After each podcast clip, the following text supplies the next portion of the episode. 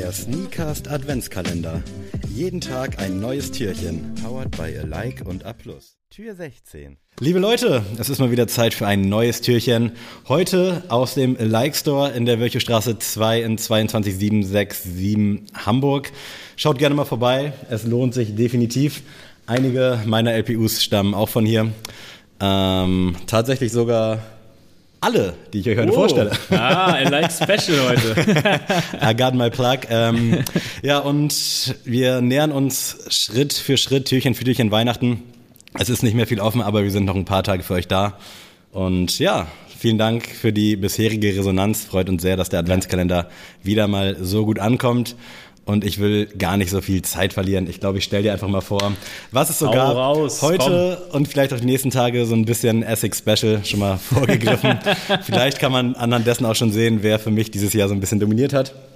Und wir starten mit einem Schuh, den ihr auch schon beim On-Feed Friday gesehen habt, dem Essex Gel 1130 in diesem Cream Kale Colorway, der auch mit dem Gel NYC zusammen rauskam.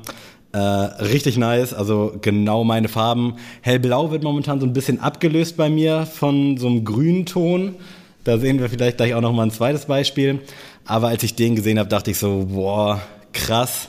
Und da war ich dann auch so ein bisschen im Überlegen, nimmst du den NYC, nimmst du den GL1130? Und es ist letztendlich, wie ihr jetzt heute seht, nur in Anführungsstrichen der 1130 geworden.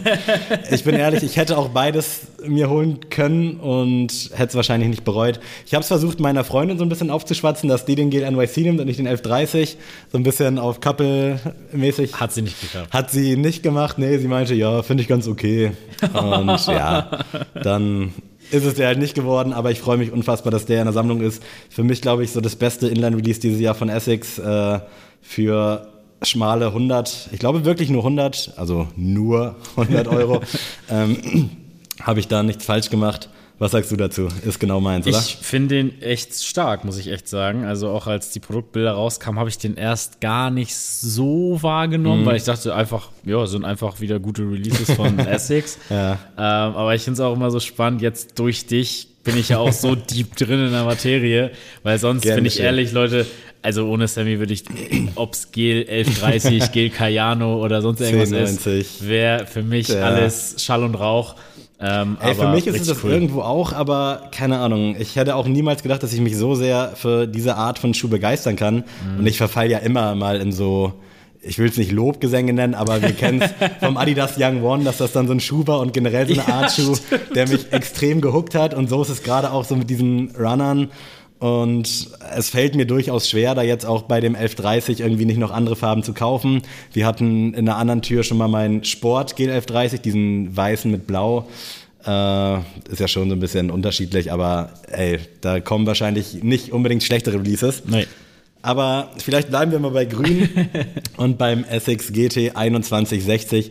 Dieses Jahr rausgekommen, hier OG Colorway mit Grün, den gab es noch mit Gold. Wir erinnern uns an die Folge mit Glory Hole, wo es auch das General Release der Woche war. Junge, Alter, was für ein Schuh. Äh, vielleicht kannst du mal den GLF30 daneben halten. Man sieht jetzt nicht mal so einen Unterschied, außer jetzt farblich. Aber es entwickelt sich auch hier wieder ein Trend und ich finde diesen Schuh einfach unfassbar stark. Wir hatten in der Vergangenheit schon den GT 2160 mit Dime, den ich nach wie vor auch ziemlich geil finde. Und ja, jetzt eben in diesem OG Colorway mit dem Grün habe ich gesehen, dachte sofort, okay, ist meins.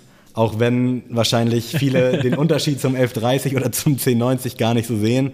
Preislich ist der 2160 halt ein bisschen teurer, siedelt sich also zwischen Cayano 14 und 1130 ein. Aber Junge, also ich kann jetzt ausholen und sagen, wie geil der ist und wie schön der ist, aber wahrscheinlich denkt ihr euch auch so, Junge, du hast doch gerade den Schuh indirekt schon erzählt, so was willst du da jetzt noch neu erzählen? Aber merkst du das auch am Fuß, also den Unterschied? Ich jetzt muss mal ehrlich. Den, ich hatte den 2160 zu meiner Schande noch nicht so oft an. Ich habe den zu Hause manchmal so zum, zum Einlaufen, nenne ich es immer, äh, an, aber noch nicht auf der Straße, was platzbedingt eben das Problem war. ähm, Dementsprechend kann ich die Frage nicht beantworten. Okay. Aber ich würde sagen. Coming soon.